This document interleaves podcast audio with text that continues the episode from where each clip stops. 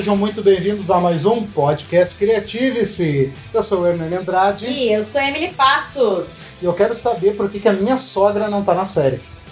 Que absurdo. Que absurdo, a nossa fã número um aqui do podcast, que absurdo. Mas é uma figura folclórica.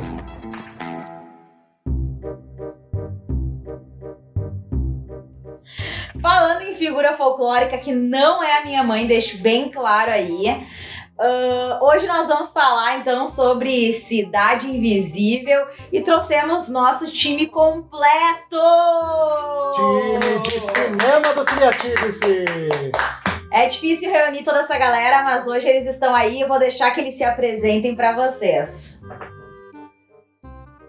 Então, pessoal, cá estou eu. Eu sou o Lucas Noronha. Eu trabalho no cinema. Também tenho uma página, uh, um blog no qual eu lanço uh, críticas de cinema, né? E estou aqui para falar sobre essa série muito legal, muito importante também. Bom, eu sou a Sandra.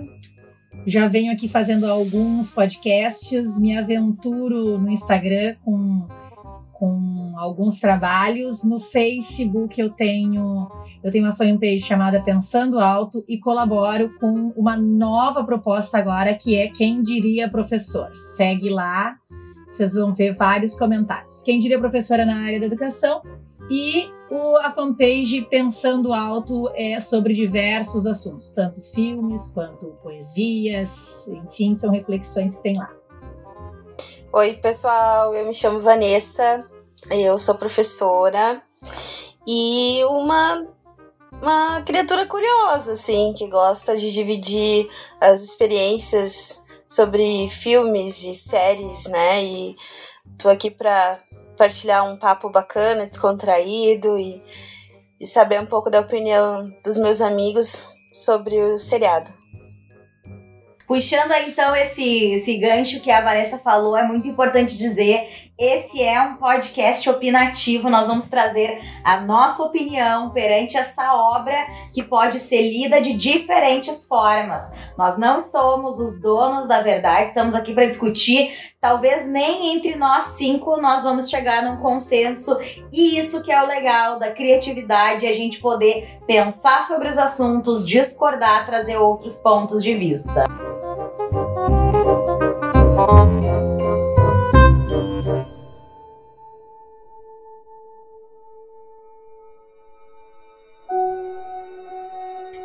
Cidade Invisível nessa série brasileira aí que estreou no dia 5 de fevereiro de 2021 na Netflix e tá dando o que falar. Top 10 mundial em Brasil! Foi desenvolvida então pelos autores aí o Rafael Dracon e a Carolina Munhoz, que são, né, produtores aí dessa série e que acho que vão ganhar prêmio pra caramba.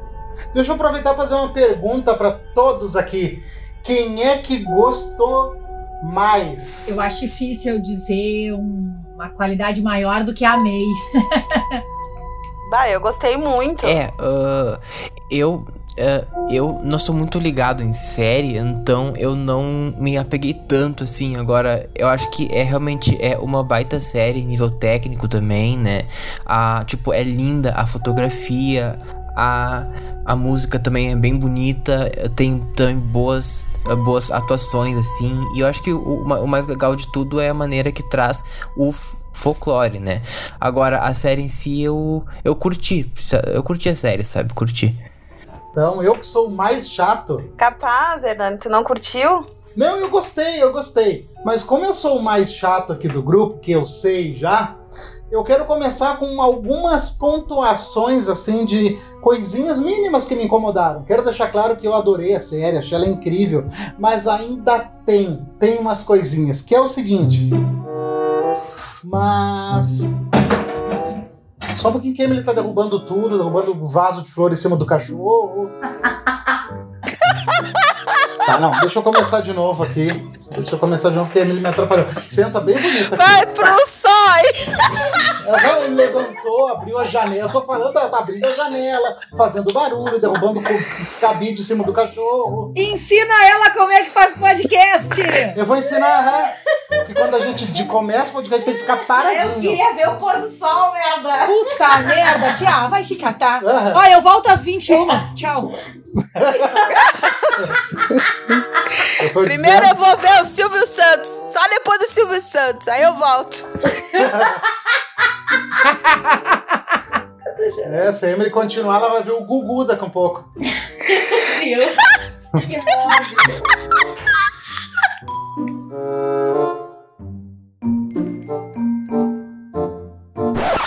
Gente, eu como sou o mais chato do grupo, eu quero começar dizendo que tem algumas coisinhas que acabaram me, me, me deixando um pouquinho assim, com o pé atrás, mas eu gostei muito da série, eu adorei ela de verdade. Uma das coisas que não me incomodou e me surpreendeu, como o Lucas falou, a respeito da fotografia, foi que ela acabou não sendo super localizada regionalmente. Mesmo ela falando que é no Brasil, falando que tem alguns pontos ali, São Paulo, Rio, enfim, mostrando a cidade, ela pode ser vista em outros países sem ter aquela super, não mostra a favela, o pelourinho, sabe? Umas coisas muito que Não regionalizam. caracterizou o É, Brasil eu não gosto disso. é. porque eu acho que, que meio que causa uma resistênciazinha e, e mostra para as pessoas que o Brasil é só aquilo que tá mostrando na série. Eu achei a fotografia dela que não, que ela valorizou a natureza. O beco ali onde a Yara meio que mora é um beco aleatório, que podia estar em qualquer cidade. O bar, aquele bar, nossa, nossa, eu não quero nem começar a falar do bar agora. Acho que é importante a gente começar do início, né? Dizer que sim, vai ter spoiler. Se não viram ainda, por favor, assistam. Mas acho que vamos começar por onde a história começa, né? Gabriela, então, é uma. É uma moça, né, que faz um trabalho numa comunidade, né, que tem o cunho de preservação e tá fazendo lá uma festa junina, um evento e acontece um incêndio nessa nesse evento e ela vem a, a falecer.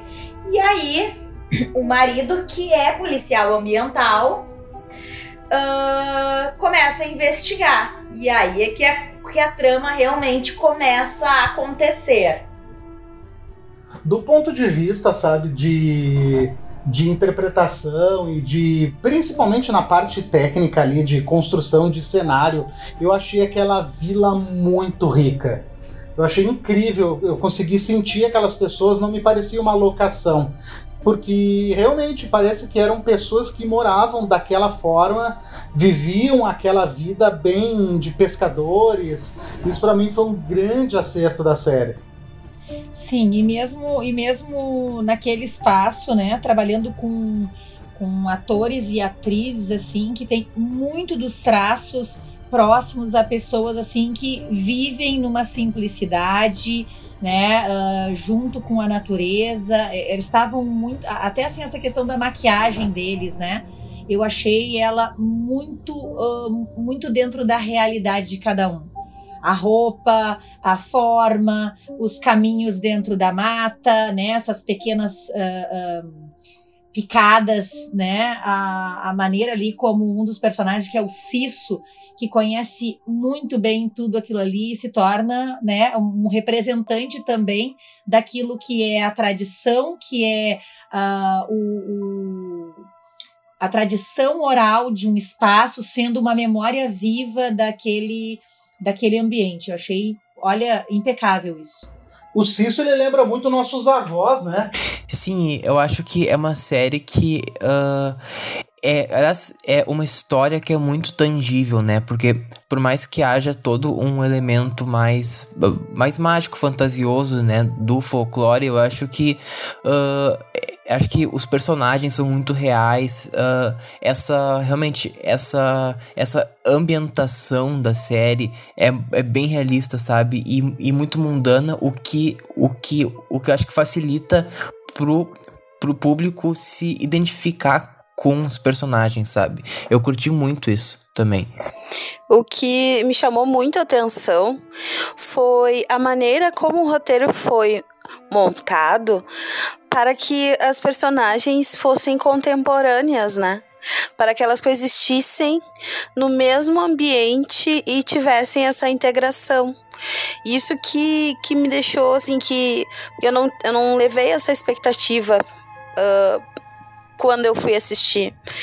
E ao me deparar com as histórias uh, dos, dos, das personagens, né? Das lendas eh, juntas ali, no caso, eu achei bem interessante. E gostaria de reforçar o que a Sandra disse da questão da oralidade, né?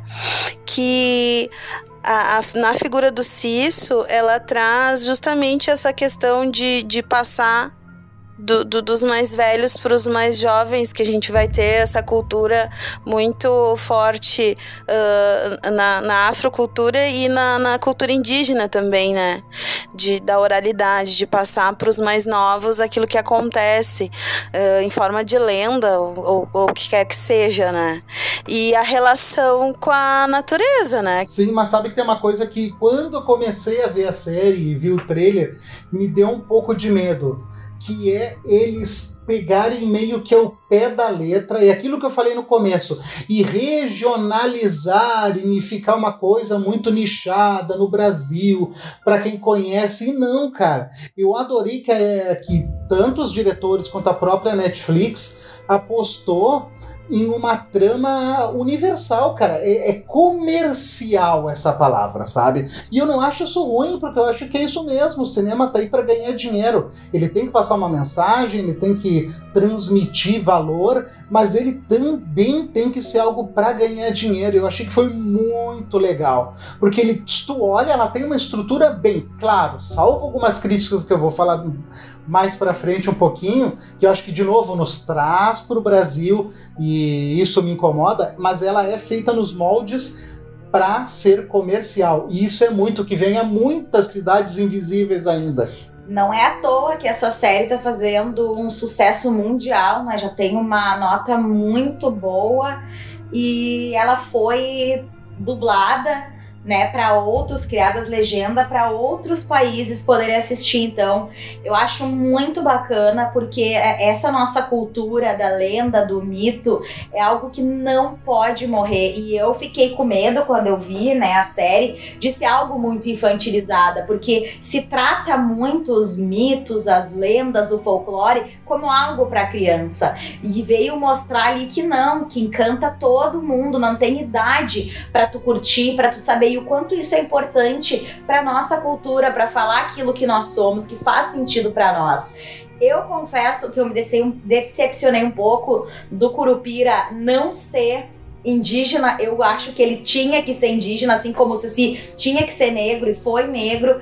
Porém, não posso deixar né, de dizer que o Fábio Lago, né, que, que fez o Iberê, né, o, o Curupira, ele tava, assim, excelente. Acho que é um dos melhores papéis que ele já fez. Ah, com certeza. Uh, nossa, é assim, ó, é sensacional. E a, a, ver ele naquela situação lá, né, na uh, na invasão onde eles moravam me fez lembrar todo esse processo de urbanização que as cidades passam e que não há mais espaço. Não tem mais espaço para quem uh, vive necessariamente da natureza, como os indígenas hoje têm poucos espaços no Brasil, numa terra que eram deles. Então eu achei muito legal trazer isso de que sim, o Saci, o Curupira, se essa gente tivesse, existisse realmente, eles estariam nessa situação de pobreza que ele que estavam lá o, os personagens. Mas vamos começar então a falar da estrutura, né? Da estrutura Isso. dessa série. Nós estamos ali no papel de espectadores pelos olhos do Eric, né? Uhum, Eric, e ele Eric. nos representa. Ai, que olhos, né? Gente, esse Marcos, nossa, é um olho tão lindo. Ai. Quanto à estrutura, assim, uh, eu acho que é bem interessante, sabe? E daí, voltando um pouquinho para algumas questões que o Hernani trouxe quanto a essa questão brasileira e também de, de ser comercial, só que também dialogando um pouco com a, com a estrutura. Eu acho que, uh, inclusive, isso é uma coisa que me incomodou um pouco, ou melhor, não me incomodou. Agora, eu agora eu não curti tanto assim que foi a parte da trama policial. Tipo, eu curti sim, só que eu uh, daí daí é daí é uma opinião um pouco do contra aqui, mas tipo, uh, eu achei tipo que não me prendeu muito a investigação assim, tipo, eu curti os personagens, eu curti a a, a, a, a maneira que o roteiro trabalhou essa parte cultural brasileira. Agora, eu acho que é, sabe, tipo, essa parte em específico não ela não me prendeu muito e e tipo, eu acho que isso daí encaixa muito em em uma, em uma, em uma estrutura de série, tipo, de suspense, assim, uh, americana, entre aspas. E eu acho que é, é interessante ver é, é, esse formato se misturando com o folclore, né, para dar muito mais visibilidade, mas enfim, sabe? É isso.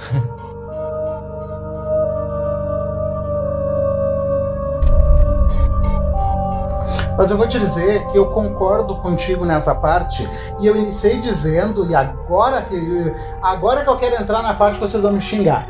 Então, ela, nós vemos a história pelos olhos do Eric e ele vai investigar a morte da esposa, né? Na verdade. Isso, ele tá obcecado pela morte da esposa, começa a investigar, ele tá retornando, mas dentro do ponto de vista do roteiro, eu acho que isso cria uma barriga muito desnecessária na série. Vários flashbacks que não precisavam. Não precisava. E outra coisa, toda a parte mitológica da série chega até ele independente da mulher dele se tivesse tirado toda a parte da mulher dele ter morrido, não de ter morrido, beleza, mas dele querer investigar e saber, de qualquer forma essa parte chegaria através dele pela filha. Então meio que enche, enche, cria uma barriga muito grande. E tem uma coisa que me incomoda muito na série. Quando a gente tá seguindo um protagonista, nós, tá? Nós, telespectadores, estamos seguindo um protagonista. O ideal é que nós saibamos menos ou a mesma coisa que o protagonista sabe. É, depende, depende, depende, Só depende, chega depende. um momento. Ah, mas aí eu vou te dizer. Não, não, eu estou dizendo, esse é o ideal. Nós temos que saber, ou menos, ou a mesma coisa. Sabe por que, que não depende tanto? O que, que acontece com o Eric? Chega no momento que a gente sabe, a gente, telespectador, sabe muito mais do que ele. A gente sabe que existe bruxa, a gente sabe que o Saci existe, a gente sabe que existe tudo quanto é tipo de criatura, e ele não sabe. O que, que isso gera na gente? Eu ficava sentado lá na frente da história, esperando o seu Eric duvidar, o seu Eric investigar, e a história não corre, porque se ele que é o protagonista não chegou onde nós público chegamos, meio que a gente fica, tá, Eric, vamos, a gente já sabe, chega lá, faz acontecer, e aí cria barriga na história. É. Isso uh, me incomodou.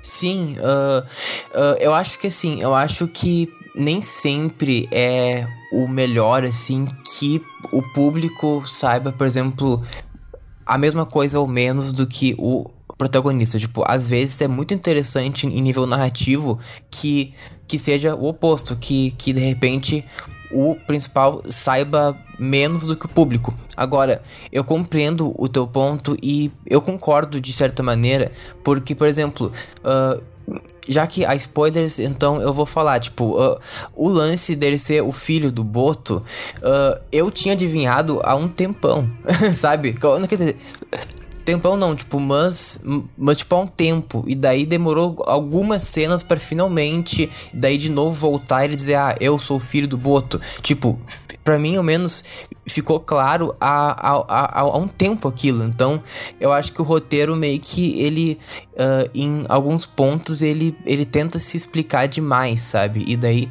uh, também me incomoda um pouco porque eu atuo muito como roteirista, então roteiro é uma das coisas que eu olho primeiro, assim, sabe? E tipo, é um detalhe, sabe? Que não afeta muito a experiência de ver a série, só que eu acho que podia ser um pouquinho melhor. Então, eu concordo nisso com o Hernani.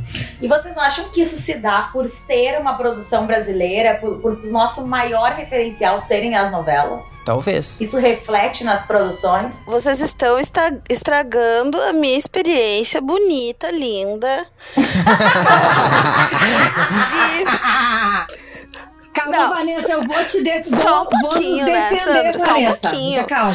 Vocês estão me, me desiludindo, eu vou chorar no cantinho daqui a pouco. Porque. Vamos se respeitar, né, Vanessa? Ah, eu não vou chorar, não. vou- Não, eu não vou chorar, Vanessa, eu vou atacar. Vai, Sandra, vai, vai. Pega tuas anotações, Sandra. Pega tuas anotações. Pega os post-its, Sandra. Vou pegar os post-its aqui. Olha só. Quando a gente vai falar sobre roteiro, e eu falo assim, ó, de um ponto de vista daquele que apenas escuta, né? Ai, Sandra, quantos roteiros tu já escreveu? Pra teatro, pra cinema, nunca me convidaram, entendeu? Tô aí. Mas assim, ó, eu.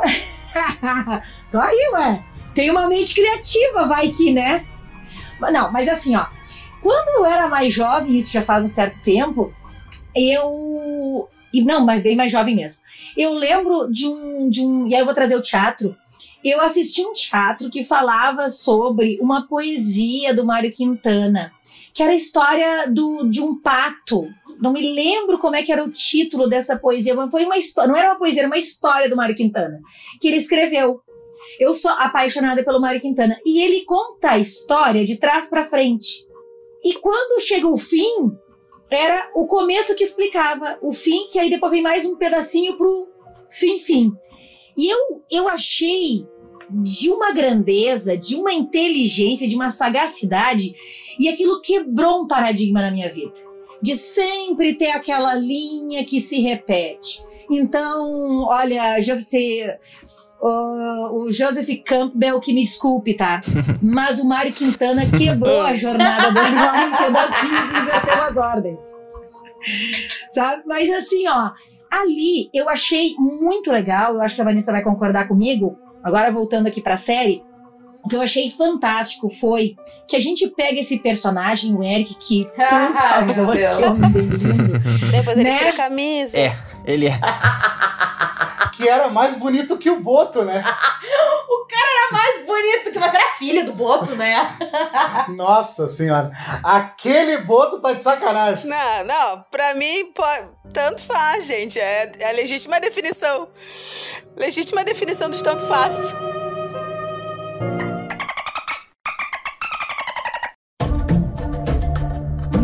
Bom, mas olha só, né? Essa, essa questão do, do Eric, né? Ele tá fazendo uma caminhada de descoberta do passado dele e da vida dele. Quem é o grande elo? É essa Gabriela. Que ele, por muitas vezes, e aí ele tá num processo de luto, e ele quer fazer valer aquilo que ele não aproveitou na vida com ela, que era dar atenção às coisas que eram importantes para ela. Então ele assume essas importâncias dela para que ela continue viva com ele. Então é uma prova de amor gigante, né? E ele quer entender essa morte. Para isso, então, tem todos esses flashbacks que eu achei que foram muito bem, sabe? Porque quando vinha a gente começa a entender um pouquinho melhor a história, e essa história não é que para nós que estamos assistindo seja necessária. É necessária para a jornada do Eric, de conhecimento, de entendimento, de trazer à luz aquelas ah, emoções, sentimentos, memórias e construir então essa identidade dele, que até então é um pouco fragmentada. É um pouco que conta a avó, um pouco que conta o outro. Ele não sabia muito bem sobre a história da mãe dele que morreu de depressão. Eram ah, vários fragmentos. Entende? Então, assim, ó, ele vai construindo a sua identidade. Ah, não, essa parte eu gostei. Assim, eu digo que eu acho que não estraga, Sandra. É só um preciosismo. Eu acho que é só um detalhezinho, assim, que me incomodou. Eu gostaria de fazer a defesa do Eric também, tá? Com ou, com ou sem camisa, enfim. Com ou sem camisa, Mas por eu, eu entendo. né? O que vier vem bem. Com ou sem camisa, de preferência sem, mas enfim, vamos lá. É, eu, eu compreendo que a trajetória do Eric, ela é, ela é diferenciada. As pessoas têm um tempo, né? E eu acho que justamente é esse tempo do Eric que permite que a trama se, des- se desenvolva. Ah, ele já, já, durante a trama, ele mostra, né? Ele vai nos mostrando que a relação que ele tem com as lendas, que a relação que ele tem com a proteção à natureza, que a, que, que a esposa dele tinha, é, é diferente. Era quase uma aversão, né? Enquanto ela, ela procurava uh, contar essas histórias para a filha, fazer colar, né? Que até o, o, a menina ganha um colar de proteção uh, uh, das deusas lunares, e o nome dela é Luna, enfim, toda essa relação. É, ele não tem, né? Ele, ele foi o tempo dele foi mais demorado justamente porque ele foi descobrindo essas coisas e, e, e re, remontando os momentos em que a Gabriela trazia isso para ele ou trazia na, na convivência com a filha, né? Que foi ficando mais lúcido para ele. E e apesar uh, da, da, da, questão dos flashbacks, talvez uh, formando barriga, enfim, é, mas é que a Gabriela tinha uma relação muito mais, uh, muito mais profunda com aquelas pessoas daquele lugar que, que, que remetem até então o lugar importante, né, para desenvolver a, a história. Então eu, eu compreendo que que era necessário que o Eric fosse mais devagar mesmo nas descobertas dele, justamente para dar espaço para a trama acontecer. E tem uma coisa, né, Vanessa? O Eric foi quando era pequeno, né? Porque as crianças elas elas deixam um pouco mais transparente, né, as emoções. E ele foi por um curandeiro, ele foi fechado o corpo dele, né? Exatamente. E aí, com esse fechamento, ele fecha também a comunicação com esse mundo mágico, mitológico.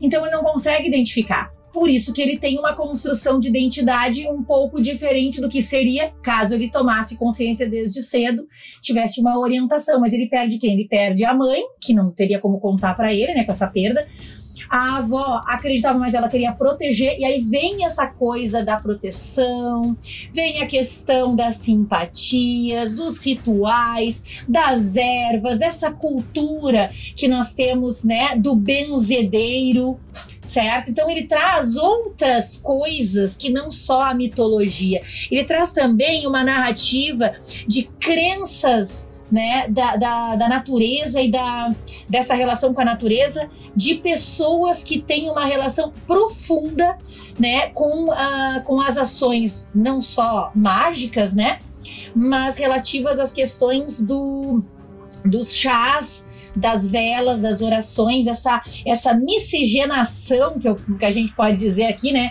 de culturas, né, que é o indígena, o africano, junto com, com as questões católicas, né, porque tem uma mistura ali, né, rezando para o anjo, reza para Deus, uhum. faz sinal da cruz, benze, Sim. tem a vela, tem as ervas, Isso né, mesmo. e interessante porque tem pontos, o ponto que que está sendo aberto o corpo do, do, do Eric, né, nessa questão astral, eles tentam fazer a mesma coisa que fizeram com o Eric criança, com a Luna, filha dele, já, né, num, num momento mais adiantado da série. Sim, com certeza. Eu concordo com tudo isso que vocês falaram, mas eu ainda acho que para sete episódios correu demais. E podiam ter segurado mais as, as criaturas, toda a parte mística para nós em relação a ele ou ele poderia ter descoberto mais rápido. Mas eu concordo com tudo isso. Eu acho que essa é uma série que precisava ter, tipo, uns 15 episódios. É, é exatamente. A impressão que eu tenho é que quando a série ficou maravilhosa, que tu começou a se desesperar para ver os episódios, ela acabou. É muito isso. E graças a Deus a gente já foi renovada, mas a gente sabe que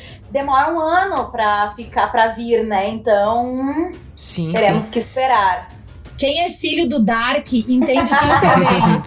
Porque, gente, eu, uma coisa que eu venho aprendendo com séries, tá? A série ela tem que ter um ciclo, mas ela não pode simplesmente fechar por completo. Ela precisa te deixar. Uh, uh, ela tem que responder algumas coisas, mas ela tem que deixar outras ainda em aberto. E eu acho que essa série, nesse sentido, olha que o Dark é uma, é uma série completamente diferente dessa, né, do, do, da Cidade Invisível, mas eu acho que a genialidade deles foi: vamos, vamos fechar quando ainda tá em cima, entendeu? Tipo, sabe, é o jogador de futebol que se aposenta antes de deteriorar a, a profissão. É isso daí. o cara, eu acho que eles foram geniais. Porque se fosse, ó, eu desejo da gente que fosse 15, mas para ele deixar o suficiente pra pessoa querer voltar, tinha que ser 7, 8. O gostinho de quero mais. Sim, e eu acho Eu acho que. que o Eric continua na segunda temporada. Ai dele. Ai dele. Fala, Lucas. Sim, e eu acho que é, é muito legal a maneira que acaba, porque, por exemplo, uh, Dark, por exemplo, uh, é uma série que, que já foi pensada com três temporadas. Breaking Bad foi pensado com cinco temporadas e, e, e aqui tá começando ainda. Então acho que é muito bom que a série acabe com um momento tão impactante quanto esse, até porque a história, ela meio que conta mais ou menos a origem dele, digamos assim, né? Porque cada episódio foca um pouquinho em. em em cada uma das criaturas mágicas do folclore. E, e, e na verdade a série é a história dele, ou seja, uh, ele vira no final o mais uma dessas mais uma dessas criaturas, né? E a série é a história de origem dele. E eu acho interessante que acabe com aquela cena específica, sabe? Sem contar que é uma cena muito poderosa visualmente. E daí, só pra finalizar Muito a questão linda, do muito linda. flashback e tal, tipo, uh, eu concordo com, com tudo que foi dito. É que, é que eu acho que, por exemplo, tem algum, alguns flashbacks uh, meio, que, meio que eles repetem o que, é de, o que é comentado depois. Eu acho que fica um pouco redundante, assim, sabe? Daí fica meio que pra mostrar como que era a vida deles. Eu acho que alguns flashbacks realmente são um pouco barriga. Agora, eu acho que agora eu acho que é importante que haja assim alguns a- até pra mostrar um pouco mais da, da da relação dele com a esposa, que, que basicamente é por causa dela que ele tá nessa jornada, né? Pessoal, depois da primeira camada que nós já falamos, da segunda camada que nós demos uma, uma arranhada, eu quero saber a terceira camada. E aí eu pergunto, do que que essa série se trata? Qual é essa terceira camada? De verdade, ela fala do quê? Bah, difícil. eu acho que eu vejo muito ela com o viés de trazer uma visibilidade mais pra nossa cultura. Acho eu. Tipo, enfim, eu, eu acho que eu acho que é, é além disso. Agora eu acho que o foco principalmente é mostrar que que nós também temos ah, uma uma cultura muito interessante de, de seres mitológicos, coisa assim, que é o folclore.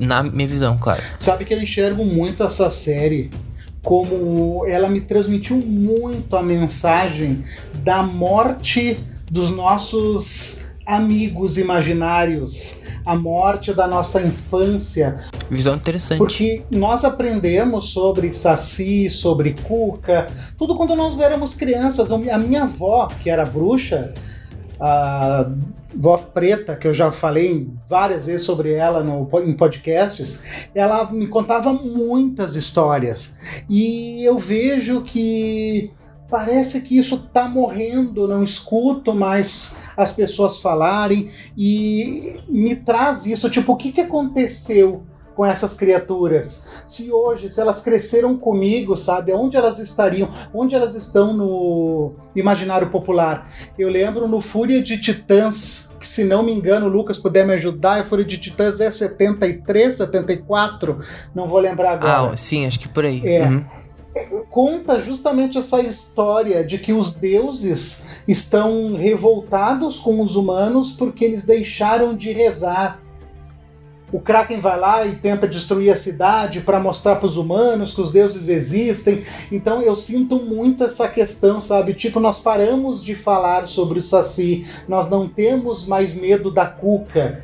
Então me traz muito isso, que personaliza toda essa nossa infância, nossas brincadeiras, nosso ser infantil. E eu também já queria fazer um complemento de saber a opinião de vocês do que, que vocês acharam da representação, porque nós somos a geração que viveu uh, realmente o folclore na nossa infância, eu e as gurias que somos professoras temos ainda essa vivência dentro de sala de aula. E o que que gostaria de saber de vocês, o que que vocês acharam? Porque eu, na minha opinião, achei magnífico a forma com que foi A transcrição, né? Exato, porque como foi Também trazido para esse mundo real, porque a gente trabalha o folclore todo muito ah, independente. Nunca se pensou, eu acho, não tem nada que una essas criaturas que eles consigam viver nessa, nesse mesmo espaço e tempo.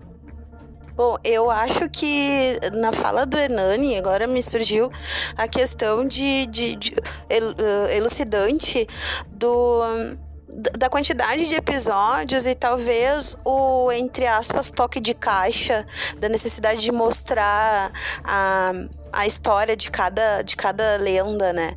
No caso, assim, a gente tá unindo ah, as lendas, né? Que é um conteúdo que é pouco consumido. Apesar de ser muito importante estar ligado diretamente com a história do, do nosso país, né? Com, com as atualidades, né? Clarissa, ouvindo isso, me deu uma vontade de ver um Liga da Justiça com os seres folclóricos brasileiros. Quando eh, se juntou ali Saci, Cuca, Yara, tudo para enfrentar o corpo seco, eu cheguei a comecei a sacudir ele e digo, olha aí, ó, o, o pau vai torar agora. Quero ver Saci dando pirueta, quero ver o, quero ver Fazendo redemoinho. Fiquei imaginando o Curipira que nem um motoqueiro fantasma de cadeira de roda pegando fogo na cabeça. Caralho! Ah, e, e dando, e dando grito, e dando grito supersônico e tal, deixando os caras tudo tonto.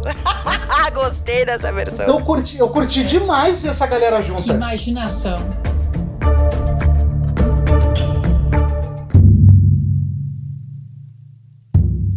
Sabe que eu, eu olhando assim, porque tá, a pergunta que eu não respondi, né, que foi a questão, né, da terceira camada. Eu acho que a, a palavra-chave é preservação. Aí você, pá, lá vem a Sandra, preservação da natureza, tá, tá, tá, né? Não, é, o que, que é uma preservação? É poder primeiro reconhecer o que é importante. Só que nós não estamos mais tendo esse momento de poder ver o que é importante. Chegou uma crítica muito grande nas últimas décadas, né? Que a Cuca não podia pegar as crianças, porque estava traumatizando a outra geração. Geração do meu filho, né? Que aí eu não cantei músicas tradicionais de Niná porque elas eram todas cheias com essa questão, né, impregnada do medo, sempre pela, pela pedagogia do medo. Então, eu não cantava essas músicas tradicionais. Meu filho tem 20 anos. Ah, e isso aí começa a. É, é- é nesse momento que esses seres também têm, um, têm um, digamos assim, é, é, a facilidade de ir morrendo, né? Sabe? Então a gente não tem, não, a gente vai, a gente não preserva essa cultura, por quê? Porque entrou uma super mega ultra power crítica que a Cuca não podia pegar. Ah, e se a gente analisar, né, a, a, a, canção de Niná, né? Ai, Nana Nenê, que a Cuca vem pegar. Papai foi pra roça, mamãe foi trabalhar. Quem é que tá cantando a música? Gente, só pode ser a Cuca, né? A Cuca que tá cantando pra criança, vai pegar a criança. Muito bem. Aí, não, não se canta essa música. Ai, também, a dona Chica tirando o pau no gato. Gente, vocês, a gente não sabe que o gato aprontou. Tem uma gata aqui que é um terror. Eu, eu daria razão, talvez, pra dona Chica.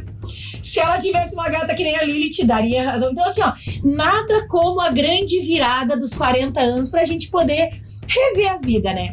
Então, eh, essa, essa preservação do imaginário, do mitológico. E tem uma coisa muito importante sobre, por exemplo, a análise dos, dos dos contos de fada. Recomendo. Há duas palestras, né, pautadas na filosofia, falam sobre isso e eu me encantei. Por quê? Porque existe um, um- um campo simbólico nessas histórias que não adianta eu pegar a Cuca e colocar ela como boazinha. Eu não posso transformar agora, é, vamos dizer, a Yara numa linda e bondosa sereia e que, na verdade, ela gosta de brincar de roda na beira do mar com as crianças. Porque é mentira, não tem o elemento simbólico adequado, sabe? Então, isso, isso que é o prejudicial. E, nesse, e nessa série, quando ela começa a contar né? Uh, como cada, cada um se tornou é, é, esse, esse ser fantástico, eu achei de uma jogada de mestre. Por quê? Estou trabalhando com a preservação, essas entidades elas são mágicas, elas precisam literalmente de, de um corpo manifestado, né? Uh, para que elas possam não só existir, mas se valer daquilo que representam. Então é muito profundo isso, não é só uma série brasileira que fala sobre mitos, é uma série que fala sobre a preservação da tradição oral, da tradição da, da, das pessoas é, com o seu meio, de uma outra valorização das tecnologias e, da, e das grandes metrópoles engolindo a, a própria mata sabe? Então, assim, ó, quando aquele povo tá ali na beirinha falando, né? Os ribeirinhos estão falando sobre uma coisa e outra e outra e outra, daquilo que é passado, do presente, o que, que eles querem preservar para o futuro, é a grande mensagem, no meu ver.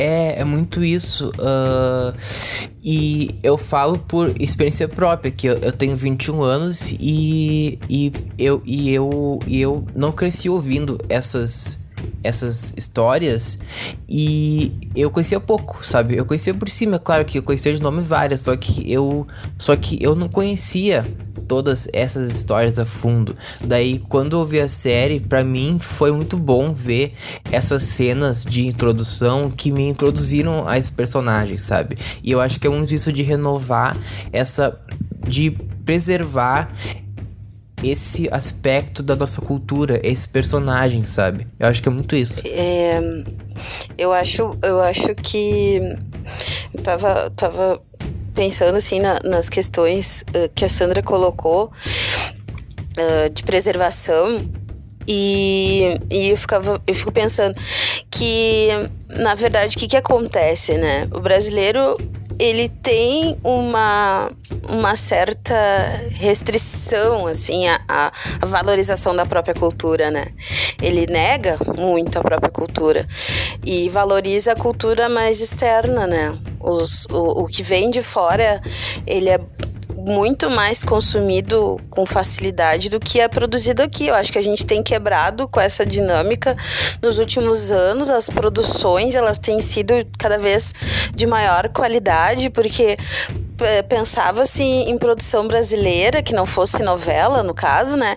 Era pornô chanchada e, e, e né? e, e é, comédias baixaria com, com, com todos os politicamente não corretos, né? Enfim. Mas de, de, justamente de poder rever essa questão das tradições, né? Porque as, as lendas e as, as entidades, as histórias das entidades, elas tiveram que ser ressignificadas e contextualizadas no ambiente atual para se fazerem valer, né? Para poder uh, reconhecer a, a, possibilidade desses seres entre nós num ambiente atual, né? Pra, justamente para ser mais consumido, né? Enquanto, enquanto seriado. Eu achei muito legal ser uma série para adulto, porque o adulto, no momento que se reconecta com isso, ele conta para os seus filhos. E o, o mito, a lenda, ela tem justamente essa característica de ser algo contado, algo contado por alguém mais velho, que passa esse ensinamento. Eu, particularmente, gostei muito da representação da Cuca, porque eu cresci na geração Sítio do Pica-Pau Amarelo e para mim a Cuca era apenas aqu aquela forma de jacaré. E nessa série, eu achei muito legal essa, essa ideia que eles trouxeram de que a Cuca é um ser tão poderoso dentro da natureza que ela pode se transformar em outros animais. E trazer a ideia da bruxa eu achei sensacional. Eu quero pegar tudo que vocês falaram até agora e me fez pensar. Tô aqui pensando uma coisa que é muito interessante e triste ao mesmo tempo. A importância dessa série foi mostrar para nós como os nossos mitos e o nosso folclore, as nossas histórias podem ser legais. Riquíssimos. Por que, que eu tô falando isso? Porque se tu pegar para uma criança, o próprio Lucas foi uma, uma prova disso. Se tu pegar para uma criança hoje e perguntar para ela quem é o Tutu, já ouviu falar? Eu também não sabia. Nem, nem eu, eu sabia. Nem conhecia. Eu nem eu conhecia sabia, quem era. Aprendi agora. Não, aprendi tá, agora. Mas vamos para os mais. Quem é o Saci? Quem é a Cuca? Raramente alguma delas vai saber. Porém, se tu chegar para essa mesma criança e perguntar quem é o lobisomem, quem é o pé grande, quem é o abominável homem das neves, o vampiro, por que, que essas criaturas externas, criaturas que estão fora da nossa realidade, da nossa cultura, são legais? E o curupira, que é só um índio com os pés virados para trás e cabelo vermelho, não é? Porque ele é justamente dito assim: é um índio com os pés virados para trás e o cabelo vermelho igual a fogo. Cara, isso é realmente é chato pra caramba. Mas daí a série nos mostrou que não, cara, ele é um guerreiro furiosaço, um saci era muito poderoso. Então, então acho que esse tipo de obra mostra para nós como o Brasil precisa, a cultura brasileira, o folclore brasileiro tem muito a oferecer e o que está faltando é incentivo realmente de mostrar como é bacana, dar uma roupagem tão legal nessas criaturas e nessa cultura tão importante. E agora a gente começa a falar sobre esses personagens maravilhosos. Bom, então vamos começar falando que eu não conhecia o Tutu, tive que pesquisar, não sabia sobre o que se tratava. Ah, eu tenho uma crítica sobre o Tutu. Olha aí. Eu falei que minhas críticas são, são pequenininhas, gente. Mas foi só eu que tive a impressão que o Tutu ia ser muito mais bacana se ele não falasse porque ele aparece várias vezes sem falar. E eu tava, nossa, que demais, cara, é um brutamonte gigante e ele não fala, ele só grunhe. E eu achei que ia ser muito legal. E daí quando ele começa a falar, meio que me deu um. Ah, ele não precisava ter falado. Eu vi ele muito nele de uma coisa meio Hulk, assim, meio ogro. Não sei se mais alguém teve essa impressão. Sim, sim, ele, ele tem mais, porque na verdade, né, ele, ele é um animal que se transforma em gente. E todos os outros têm o contrário, né? Eles eram, eles tinham uma. É, uma... não, acho que não, não precisava. Mas, né? ele é, mas ele é conduzido pela, pela Cuca que cria ele, né? Sim, sim. Então ele tem, ele tem a capacidade, sim, de, de poder se expressar, mas ele se expressa o mínimo possível. É. Mas eu queria que não falasse nada. Eu também gostaria, Hernani, que várias pessoas não falassem nada e, e isso assim não rola. Tem muita. Ô, Sam, se tem gado que fala, por que que não. por que que o Bu- por que que o Tutu Por não que pode que o falar? Tutu, pô? Deixa o Tutu falar. Pobre do Tutu, deixa o Gente, Tutu. agora eu quero, quero fazer uma pergunta pra vocês pra ver se eu tô viajando demais, demais, demais, tá? Eu sempre fui muito fã da Pequena Sereia. E o que eu quero saber de vocês é: o Eric se apaixona pela sereia porque é o Eric da Pequena Sereia? É possível, é possível. Olha aí Ah, a relação. Eu tinha pensado nisso. Pois é, ele não se apaixona por ela, ele só tem aquele encantamento que todos os homens têm, ou vai ter um romance aí? Mas eu acho que foi por gosto o nome dele ser Eric. Que nem o Isaac. Ah, o Isaac é saci. É saci o contrário, né? Não É. é bem ao contrário, né? É, tipo isso. É. Tá, mas enfim, Tutu, vamos pro Tutu. O que, que- que vocês acharam daquela figura? Cara, eu achei demais. Eu achei ele o, o, o capanga, ele é a figura do capanga, né? Da, da bruxa. E ele foi criado pela Cuca, né? É. O que dá, dá a entender, né? Que ela que criou ele e eles têm essa relação, tinham. Momento de silêncio. Eles tinham essa relação muito, muito tóxica, né? Até em alguns momentos ela era bem ruim com ele. Eu acho que o flashback do Tutu, ele, ele tinha que ser melhor explorado, assim. Tinha que dar mais, mais pano pra manga no flashback do Tutu, já que o cara falava pouco e tal, e, geral, e tinha que ter aquela postura mesmo. Mas acho que faltou isso, assim. Hashtag investe no Tutu. Sim, também acho. É, eu acho assim que foi um personagem que eu não conhecia, fui saber do que se tratava. E ele também eh, tem essa relação com, com muito próxima assim do trabalho do bicho papão.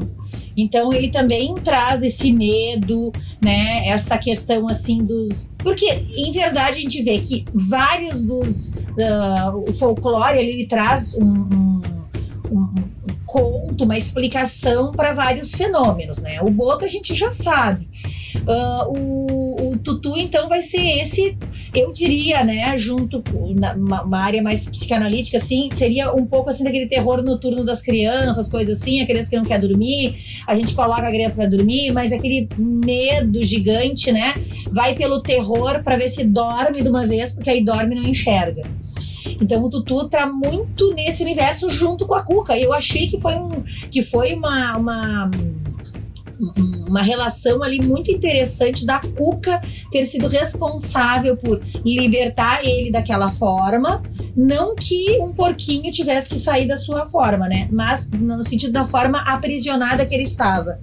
Para então ter uma, ter uma função mesmo que folclórica, ele vai ter uma função. E é necessário esses elementos é, simbólicos, não na vida só de uma criança, mas na vida é, dos seres humanos. E daí nós vamos falar do galã, o galã da série. Adoro. Que era para ser pelo menos o Boto. Gente, eu... Não, mas, mas, olha só, uma coisa. Não, mas que... É pra mim o mais interessante é que assim, ó, dependendo da filmagem, ele ficava. Do ângulo, né? Do ângulo. Dependendo da filmagem, ele ficava assim, simpático, sabe? Aquele bem ajeitado. Não sei o que acontecia com aquela câmera, gente. Eu reparei isso também. Que o Boto às vezes tava, né, todo galã, daqui a pouco tava todo meio. Meio xoxo, né? Meio xoxo. É que sabe o que é? Que ele tinha que ir pra água do mar, ele desidratava, é. entendeu? O sal pois, pois é, a adaptação dele do Rio de Janeiro foi meio dolorosa. Esses bichos transgênicos aí é isso não. Mas eu vejo muito o, o Boto. Uh representando, sabe o que? A, a desculpa. O Boto, para mim, é muito a ideia da desculpa, a ideia da vergonha, do tabu. O Boto, pra mim, é a personificação do tabu. Uma coisa que eu achei um pouco desnecessária é ele ter aquela coisa na cabeça. Ah, o buraco na cabeça também foi sacanagem. Porque assim, a sereia não tinha nenhuma característica de sereia, né? A Yara. Tá, o Tutu até era um pouco assim, tinha umas características físicas, não tinha os dentes, por exemplo, de, daquela da forma dele animal, tava né? Que no colar. Tá, tava no colar. Mas pra que que ele tinha aquele, aquele troço na cabeça? Pra quê? Gente, porque fica próximo justamente aqui da cabeça quando a gente olha o, o design, né, do, do Boto. Uh, ele tem ali na cabeça, né? Ah, mas a sereia tem o design meio nas pernas e ela não tinha nada, nem uma escama, ainda assim, a perna fosse é. de escama. Eu acho que se o Boto se jogasse na água, ele não precisaria nem criar um outro orifício para jogar água pra cima. É, a Cuca não então. tinha cauda, né? Podia ter cauda. Podia... Calma. Calma, Vanessa, porque a Cuca, ela só, só no imaginário do Monteiro Lobato que ela é, que ela é um jacaré. Porque em verdade ela pode se transformar também numa borboleta ou até mesmo numa coruja. Isso diz a mitologia brasileira. Eu tava esperando ela um pouquinho mais esverdeada, na real. ela não tomou vacina. Ela não tomou vacina. Cara, ela não tomou vacina, tá explicado. admito que eu não tinha entendido direito o que era aquele furo no boto uh, até agora. eu achei, nossa, mas o que que é isso? Tomou um tiro, coitado. Não era pra guardar moeda. Não era pra colocar moeda, tá, Lucas? Sim.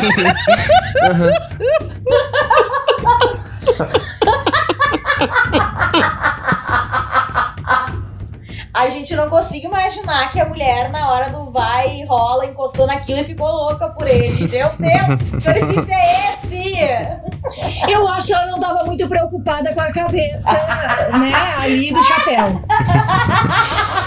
Nossa.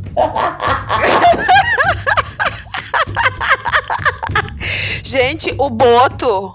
O Boto é a personificação do, do, dos meus crushes, entendeu? O cara seduz. Em formato de Boto ou de homem? né? Tipo, não, tipo, e vem com o papinho todo sedutor, todo, para, daqui a pouco some. Some! Muito boto aí, né, gente? Muito boto aí.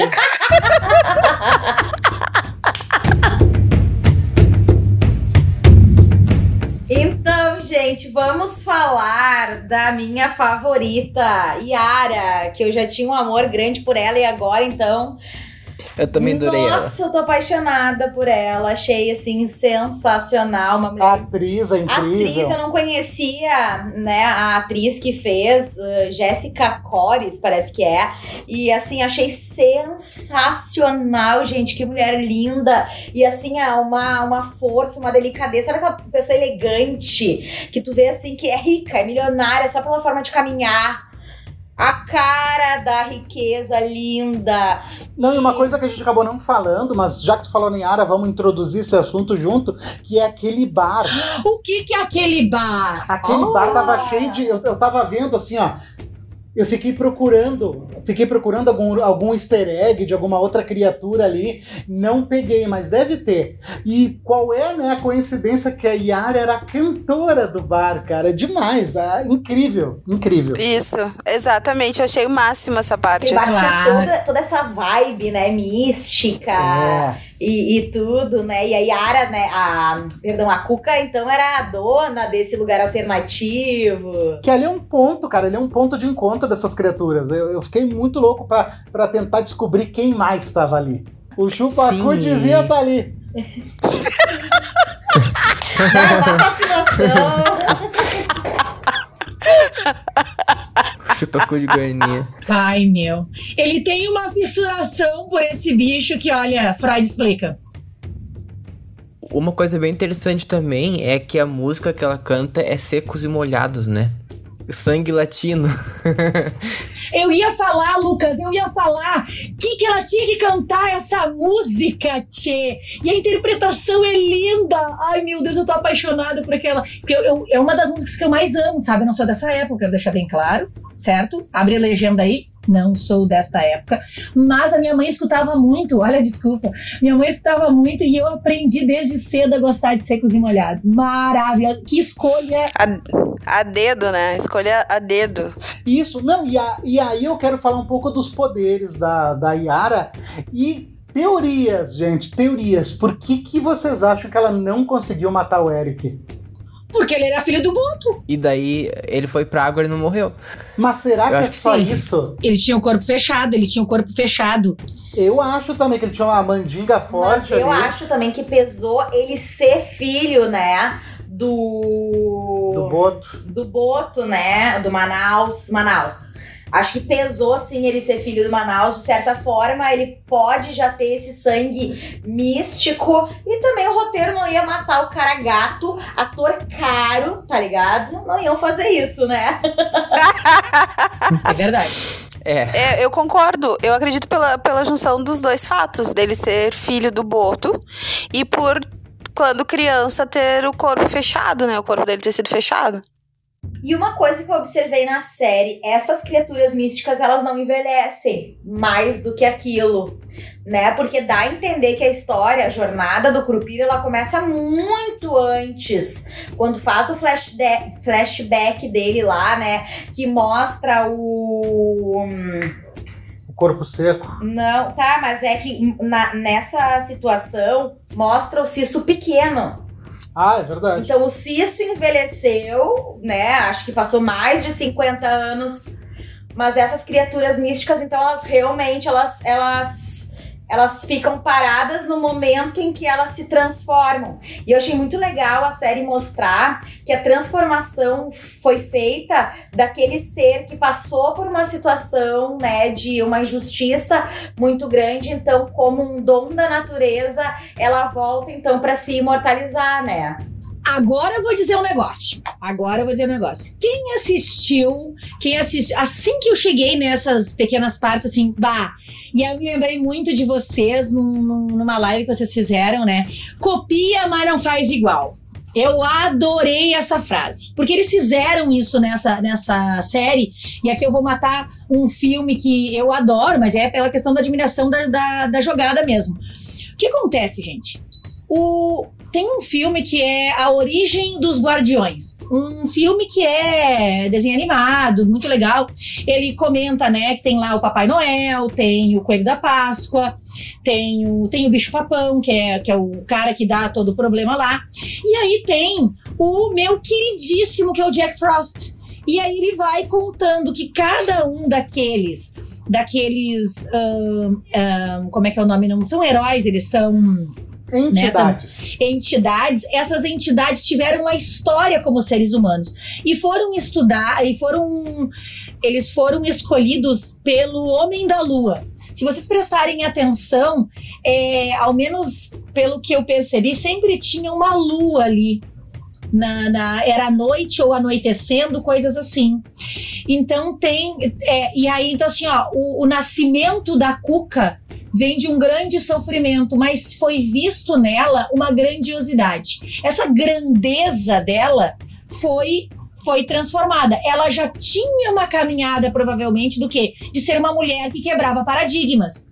O, o, próprio o próprio Curupira, o amor que ele tinha em defender o, o seu território, né, por conta da sua família que vivia ali. Só que é isso que eu acho interessante. Ele, ele é um Curupira, mas ele, ele tem a ligação profunda com, com os indígenas. Ele em si não é. Ele não é um indígena mas a relação dele é como se ele tivesse abandonado a própria cultura para abraçar essa nova e poder viver em paz com isso. Então ele encontrou é, já a sua história ali e ele perde por causa do corpo seco né, que vai se transformar em corpo seco. Uh, cada um deles tem um elemento lunar e esse, e esse símbolo da lua é justamente o mistério. A borboleta que vem e que pousa nessas pessoas, né, no momento ali dos últimos minutos de vida e morte e a eterniza, essa borboleta também traz todo um simbólico de transformação. É, então, a própria cuca precisa, e ali foi a leitura que eu fiz, a própria cuca em forma de borboleta precisa de um corpo humano. Então, ela se manifesta naquele corpo que está se indo com memórias desse ser humano e se transforma, então, nessa grande mulher que é a cuca, que é a minha preferida, é a minha top 10. Eu concordo com essa leitura que a Sandra fez, eu acho bárbara, eu acho magnífica. Uh, mas se a gente for nas lendas mesmo, né, ao pé da letra, né, muita coisa foi modificada. Né, na, das lendas para a, o, o seriado. Por exemplo, a Yara era uma índia, muito bonita, muito linda, que nem a, a, menina da, do, do seriado, mas uh, ela, ela era muito esperta e ela era. Ela tinha mais dois irmãos que tinham muita inveja dela, né? Então, na, na, na, lenda mesmo. Então a gente vai ter esses elementos que eles vão ter que ser readaptados. E aí tem até um momento que eu falei da ressignificação da lenda para caber nesse mundo alternativo que foi criado para montar o seriado, né? Então tem alguns detalhes que eles. Mas aí, Vanessa. Aquele mundo comercial. Exatamente. É. Mas assim, Vanessa, eu vou te trazer uma, um outro elemento. Eu vou te trazer um outro elemento que não é nessa questão do, do, do comercial ou do cinema ou coisa assim. A minha leitura é a seguinte: no momento que é necessário, né? Precisamos de um herói para poder fazer a coisa acontecer, que é aquilo que a gente fala lá dos arquétipos. Então, assim, ó, a gente tem uma lenda de uma mulher que se tornou a Yara e ela vem da região uh, norte, né? Ela é mais próxima da região norte e Exatamente. não da sudeste. Mas nós temos essa presença porque ele, havia uma necessidade e ela aconteceu. Assim como a cuca vem uma borboleta, pousa e se materializa, quantas outras, de repente, cucas não estão espalhadas pelo, pelo Brasil também fazendo alguma coisa? Então, de repente, de tempos em tempos, ela muda de corpo por uma necessidade do lugar não poderia ter, ser feita essa leitura também do que uma readaptação? Eu gosto dessa ideia, principalmente agora que os, os heróis, vão colocar dessa forma, morreram, pelo menos a maioria deles. Ia ser muito bacana se numa segunda temporada surgissem novos em novos corpos, realmente habitando com outras histórias. Eu acho que, que, que na verdade, essa, essa questão ela é muito mais para unificar, porque cada, cada entidade teve seu momento humano e e, e, e ela só se tornou entidade justamente por causa desse sofrimento, dessa injustiça que aconteceu na vida dessa pessoa no momento em que ela morreu. Ah, ela morreu de uma maneira sentido. muito injusta, muito né, cruel, momento muito difícil. Acho que isso também é para dar mais, para ter mais empatia com, com a personagem. Sim, mas isso é, uma, isso é uma história que se repete desde que o mundo é mundo. Os contos, os contos gregos, né, que vão falando, até mesmo se a gente for analisar, né, o conto lá ó, do rei Arthur, sempre tem alguém que vai substituir um nobre caval cavaleiro, né, que faz isso, que faz aquilo. Aí ele morre, mas tá o filho, o filho segue aquela mesma jornada. Então é, é, é o nascer de novo num outro corpo, mas aquela aquele arquétipo permanece para poder fazer a justiça, representar é, o que um ser humano deve ser, né? Que ele seja justo, bom, né? Então, é, essa, essa, por isso que eu digo, sai de um corpo, mas busca um outro, em, eh, digamos, de eh, igual grandeza para poder continuar, né? Esse, esse mitológico. Fora que para uma franquia isso é muito bom. Sim, me contratem que eu ajudo, viu? E agora vamos pro meu preferido, meu personagem preferido. O Saci. O Saci eu achei demais. Porque o Saci ele é uma criatura muito infantil, né? Porque ele dá nó nos panos de prato, ele é arteiro. E eu achei que poderiam errar muito a mão no Saci. Ele poderia ser só um personagem deslocado lá. Mas eu queria ter visto mais o Saci. Eu queria ter visto mais de um monte de coisa, mas. Mas, enfim, mas eu achei que ficou muito legal ele. Porque ele, ele tem esse negócio mais moleque do que infantilizado. Ele não faz as coisas sem sentido. A, a véia tava lá procurando ele, ele, ah, eu vou até amarrar esses panos de prato dessa véia. tipo, não ficou infantil, ficou realmente uma coisa bem, bem moleque. Isso eu gostei. Eu curti muito a relação dele com, com o Curupira. Eu, eu amei, sabe? Tipo. Tipo, eu também queria ter visto mais dele. Eu acho que podia ter um pouquinho mais. Agora, eu achei bem trágico o, o fim dele e, e, e como que isso agregou pro Curupira. E, além disso, tipo, ah, eu, eu realmente curti muito o personagem. Achei um dos melhores, assim. Eu preferi mais o Curupira, mas depois falo mais dele quando formos falar sobre ele. Vamos falar sobre o Curupira, então. Vamos. Tá. É, então, ah, eu achei que realmente seria melhor se fosse um ator indígena. Agora, eu curti muito a atuação dele, tipo, ele tá muito bom, aquele ator.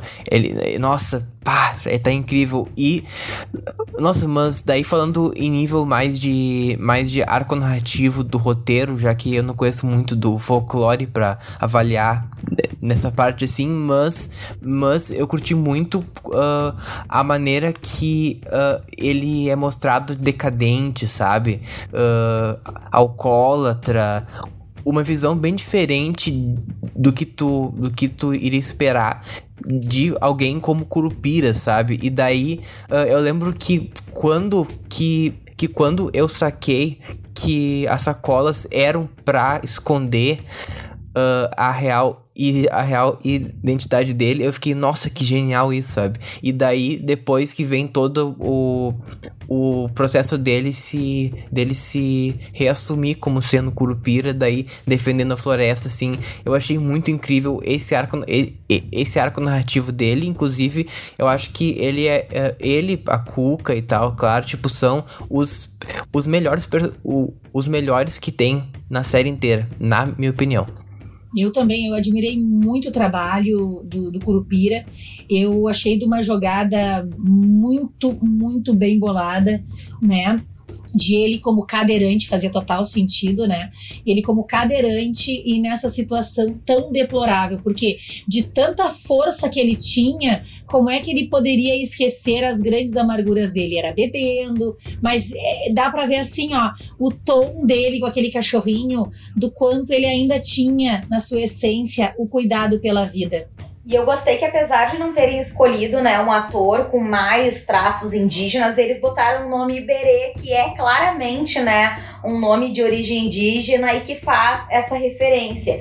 E para mim, o Fábio Lago vai com certeza ganhar esses prêmios aí de cinema, porque a interpretação dele naquele momento em que o Saci morre e ele se sente culpado por mais uma vez perder uma pessoa que gosta, por não conseguir proteger, e então vem aquela raiva, aquela fúria, aquela transformação, aquele rasgar das sacolas, né, que, que mostra realmente ele reassumindo a sua forma e de todos, quem a Cuca mais respeita, ela sempre fala, eu Iberê. Né? Ela todo tempo fala como é que ele tá, ela se preocupa muito com ele, porque ela sabe o poder Ah, que ele porque tem. se ele morrer, fudeu, né? Ele é o mais poderoso deles a princípio. Eu vejo, eu vejo essa decadência dele de uma maneira para uma maneira de esconder toda a dor que ele sentiu, porque ele se ressentiu muito. Ele, ele fez ah, a vingança, ele realizou a vingança pela família dele, né? E, e aquilo ali foi demais para ele. E nessa cena, quando ele perde o Saci, ele sente a dor dobrada, né? Porque ele, ele já tinha passado por tudo aquilo e, e, e ele se ele renegou quem ele era. E perdendo o Saci, que era a única pessoa assim que dava atenção pra ele e que ele também se deixou ganhar. Ele, ele também ele brigava com o Saci, mas ele no fundo ele deixava que o Saci cuidasse dele.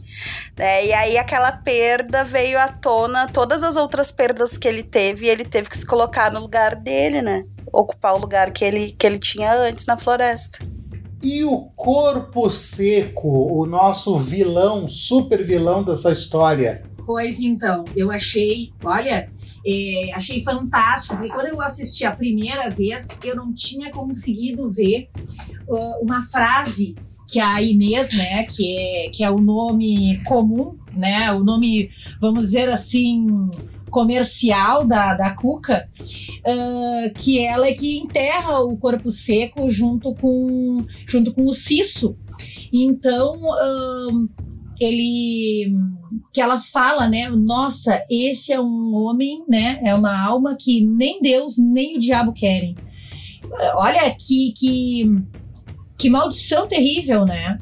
Então, esse corpo seco, eu fui ver, porque eu não conhecia a, a, a história do corpo seco. E realmente é, ele existe, ele representa é, justamente é, esse lado mais terrível que o ser humano consegue ser. E aí se coloca um, alguém que vai ficar vagando pela, pela terra sem, sem destino, né? Ele, ele, ele, ele perde a função por conta de que uh, utilizou mal o tempo de existência nesse planeta. Olha que, que, que marca terrível, né? E ele faz todo sentido para que essa narrativa aconteça. Em que episódio vocês se deram conta de que o corpo seco estava habitando a Luna? Bah, Pá, olha, demorou um pouquinho. é, também demorou. É nós foi, foi lá No pelo- sexto episódio, É. nós nos demos conta que poderia estar nela. Mas sabe que pegando um gancho do que tu falou, Sandra, sabe o que que é uma coisa que também nos deixou bem com a pulga atrás da orelha e é bem real? O, o corpo seco, esse mal todo, ele ser um antecessor do dono da empresa, fala muito sobre essa essa destruição, né, dos nossos valores, seja ele num formato de floresta, como realmente ah, como cultura, né? Porque ele, além de destruir, de destruir literalmente, né? Ele quer botar a floresta abaixo para fazer shopping, fazer estacionamento, fazer empresas, e com isso ele vai destruir toda aquela cultura daquelas pessoas. Então, de uma certa ou de outra, a linhagem dessa criatura se mantém até o final destruidora, destruidora de todas aquelas criaturas. Sim, sim. E agora, já caminhando para o nosso final, eu gostaria de ouvir a opinião de vocês. O que vai acontecer com o Eric? Para onde ele foi levado naquela cena final, né? Onde essas criaturas se reúnem para levar ele. Será que estão indo para a cidade invisível? Eu acho que eles estão indo. ele vai virar o próximo Boto. Por, vo- por número de votos, ele vai ser o Façam próximo suas apostas. Bom, É. eu acho que sim. Ah, eu acho que sim, eu acho que. Eu acho que não. sim. Acho que não. Não, não, só, tipo, ah, eu acho que ele talvez vire mesmo ah, o boto seguinte, ou então, ou então alguém semelhante ao boto, sabe? Tipo, mas igual eu acho que ele. que, que ele. que ele já virou mais uma lenda nova. E que nem eu comentei antes, tipo, que, que essa temporada é a origem dele. E daí eu acho que vai haver ainda um combate contra contra a empresa, né? E talvez tenha até alguma coisa tipo meio Liga da Justiça entre aspas assim, sabe? Meio que agora to- ah, todo mundo unido, in- in- inclusive o, ah, inclusive ah, aquele aquele rapaz que trabalhava pra empresa, né? Que daí ele ele percebeu que que, que tava errado e daí eu acho que agora vai todo mundo contra a empresa, sabe? Eu acho que agora o foco narrativo vai ser esse. No início eu cheguei a pensar que o corpo seco estivesse no corpo do filho do Cisso, esse, que representava a empresa, mas depois É, a gente também. vê, né, que ele se decepciona muito, né? Mas, Na verdade, o filho do Cício ele foi iludido, né? Pela promessa de uma vida melhor. Era uma pressão muito grande da, daquela especulação imobiliária e o cara tava ah, chantageando ele, né? Tanto que ele demorou a se dar conta que ele tava sendo usado pelo, pelo filho do, do cara que em vida era. que depois se tornou o corpo seco, no caso. Mas eu acredito que na sequência é, a gente vai ter novos, novos, tipo, acho que o, o filho do Cisso talvez faça essa parte de, de trazer a comunidade junta, como o Cisso, né? De estar de tá passando pras para as gerações ah, posteriores essas, essas histórias, né? Essas tradições. E eu, eu não sei, pessoal, se continua a função do boto, porque daí é, é tipo o boto faz parte, mas do mesmo jeito que o boto faz parte, tem outros, outros elementos do folclore que não entraram. Ele poderia ser um lobisomem daqui a pouco, né? Tipo, o Eric vira um lobisomem. Vai, ia ser lindo com aqueles olhão dele azul. Ah, legal. Até porque a filha é Luna, olha aí. Pois é, Vanessa, tu sabe que eu concordo contigo. Eu fiz uma brincadeira, porque como ele é filho, como ele é filho do Boto, né? Mas na verdade tem já um filhinho. Ah, o filho do, do boto. Pois o filho é. do boto Não, mas é que assim, ó. O que, que, eu, que, que eu pensei naquele momento que ele morre, que eles levam, então, o Eric? Eu não imagino, né, ah, agora falando sério, eu não imagino que ele vá se transformar no próximo Boto, mas sim uma entidade, como eu havia falado, né, das, das, outras, das outras entidades, alguém à sua grandeza, de, se, de defender tudo aquilo, alguém que realmente é muito forte ao ponto de, ah, de dar a sua vida por uma por um bem maior. Então eu acredito Pois que é. seja uma outra entidade, até porque se alguém tiver que, que ser, tem o, o- tem o Júnior agora, né? Que é o mais novinho ali que tava nascendo da menina, aquela que tava com barrigão lá, que lá pode seguir. É, O Eric pode ser uma nova entidade. E eu acho que esse- essa questão com a empresa não ficou fechada, porque o cara diz que aquelas terras são dele, e e eu acredito que essa, que essa luta por esse espaço vai continuar. De repente, para questão de, de justiça, porque o Eric, não é à toa que o Eric é um policial ambiental. Ele vai talvez buscar aí ah, parcerias para. Porque o tempo inteiro essas personalidades elas eh, têm um convívio com os seres mortais. Então se valem de, de, de situações do, entre os mortais para continuarem vivas, né? Que são essas ideias assim, né? Ah, de deuses que precisam da crença dos humanos para permanecerem vivendo, porque é uma relação com Bah. memória. E uma coisa também que eu não, não, não falei ao longo do, do podcast, que não é agora pro final, mas acho que talvez fosse importante a gente falar, é. A, a Gabriela, ela, ela era algum tipo de entidade, porque sempre que uma entidade morria, ficava com aqueles olhos ah, esbranquiçados, né? Me pergunto a mesma É, coisa, claro Emily, isso. a mesma coisa.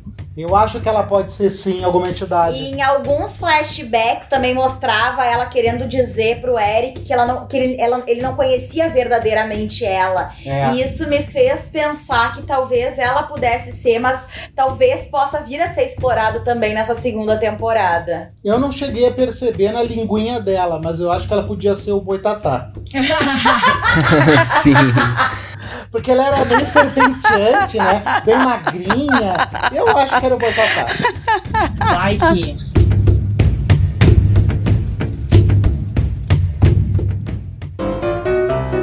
Mas aproveitando aqui, vamos fazer uma, uma grande brincadeira para encerrar. Qual criatura do folclore brasileiro não precisa estar na série? Vocês gostariam de ser? Bom, eu já disse que eu, sem dúvida, seria Yara. Eu amo essa, essa- Eu já gostava da Pequena Sereia quando eu era pequena, porque a gente, a gente é criado, a gente entra nesse mundo através da Disney. E aí, depois, mais tarde, estudando, né, a lenda da Yara é uma coisa que me encanta. E essa questão de- dessa, desse poder que ela tem sobre as pessoas, especialmente sobre os homens, né, de fazer o que quiser e de falar. Ah, eu acho sensacional. Eu seria Yara sem tirar nem pôr e, se possível, com esse corpo lá que tava na série. Sim. Vá, ah, eu não sou a me- a melhor pessoa pra falar sobre isso, porque eu não sei quase nada de folclore. Inclusive, eh, muito do que eu aprendi foi também com a série e eu quero, eu quero conhecer mais sobre. Mas eu acho que dos que eu me recordo agora, ah, um pouco do Curupira, porque eu sou muito apegado aos amigos, à família. Eu acho que se algo acontecesse, sim, eu, eu iria reagir de uma maneira semelhante, assim, não sei. Eu acho que é o mais próximo que eu posso responder. Eu, ah, eu já disse desde o início, né? Eu sou apaixonada pela Cuca.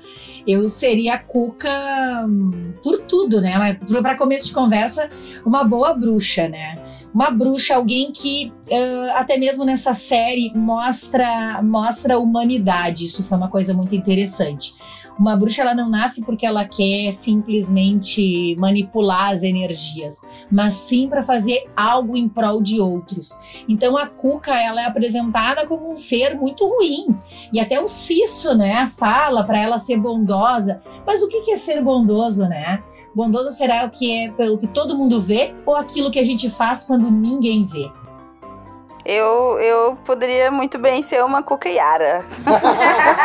Vai, hein, que mistura. um pinguinho de saci, Vá Vanessa. com um pinguinho de saci, assim, ó. Não, na verdade eu queria ser um mix, sabe? tipo, pela união dos seus poderes, eu sou, né? Muito bom, olha aí. É, eu, eu fiquei muito encantada ah, pela versão da Cuca que eles trouxeram. Porque trouxe esse lado, justamente que a Sandra falava, né? da- dessa questão mais acolhedora.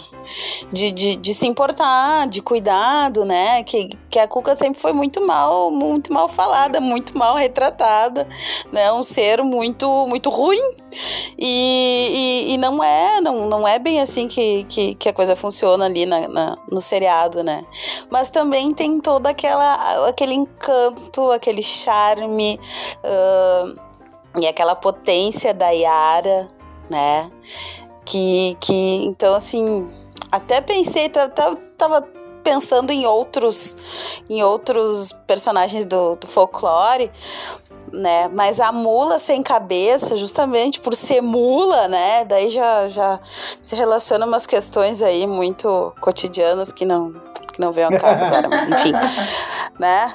E aí a mula sem cabeça, a mula sem cabeça se relacionou com o padre, assim, né? Bah, levando os padres pro mau caminho, daí eu vou ficar mal falada, vai ser, não vai ficar, não vai ficar muito legal pra mim. Então eu ainda tô, ainda tô, tô na dúvida, ainda tô, tô namorando entre Cuca e, e Ara, que são du- duas potentes mulheres, assim.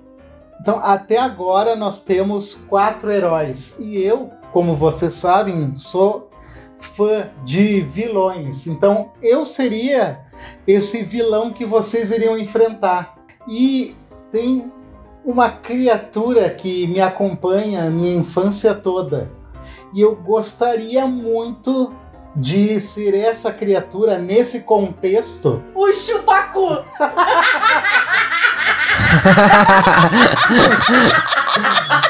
O chupacu não é da minha infância. O chupacu é da minha, da minha adolescência pra frente. Bem delicada essa, essa questão aí, ó. Não, mas é um pouco pior, eu acho. Puxa pior. vida, tem Vai pior. perder pra quem então, né? Eu gostaria então de encarnar Pior que o chupa. o Nossa senhora. Papa Figo. Ma- ou então, como é mais conhecido, o velho do saco. Já é, meu amor! Deixa eu te contar!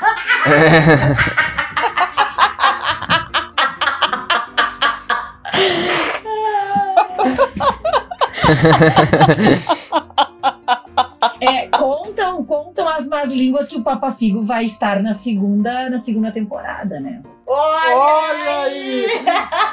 Já vou mandar já o meu currículo Isso aí. com foto Não posso. do saco. Ai, meu pai do céu. Mas olha, eu vou dar aqui um olhar pra vocês assim, ó, porque quando a gente escolhe um personagem, a gente tá aí escolhendo também coisas que a gente admira no sentido de se de se identificar ou, né, de ecoar algo que você deseja muito atingir, né? Eu achei muito bonitinho que o Lucas colocou, eu queria ser então o Curupira, porque eu vou defender minha família, né? Eu achei lindíssimo. A Vanessa, né, que fez ali um mix, né? Yara, Saci, Cuca. O que, que isso me faz pensar, né? A, a Vanessa tem aquele. O olhar da Vanessa, né? Assim, gentil, né? Alegrinho, mas ao mesmo tempo ela quer muito dessa parte que a, que a Yara tem, que é da sedução. E sedução não quer dizer só o lado de, ah, eu, eu quero seduzir para para fins eh, sensuais. Não, a sedução ela requer ah, uma, uma estratégia, ela requer também um, um jeito, como aquela virada de chave num- numa, numa fechadura um pouquinho antiguinha, tu tem que ter um jeitinho. É isso que a Yara traz, né? Ela traz essa sedução. O Saci com a sua alegria, com a sua disponibilidade, né? Ah, trazendo, tra- tra- trazendo esses elementos é, é, que quebram paradigmas de- dessa situação de ser sempre o correto, o certo. Eu faço o que é certo, mas eu também deixo a minha marca. Então achei legal. A Cuca ela traz essa questão do mistério feminino, que traz a, ideia da magia, da manipulação, da mudança de forma. A Yara já se transforma, mas só em um ser. Mas a Cuca se transforma em seres diferentes. Né? E essa coisa da Yara, a Emily que eu conheço, talvez aqui do grupo, é a que eu conheça mais. A Emily é um ser hum, extremamente delicado. E é uma coisa que eu admiro demais nela, ela traz isso. A Yara, a fortaleza dela está justamente nessa delicadeza. Agora, o Hernani vai te tratar, porque tu quer ser vilão, né?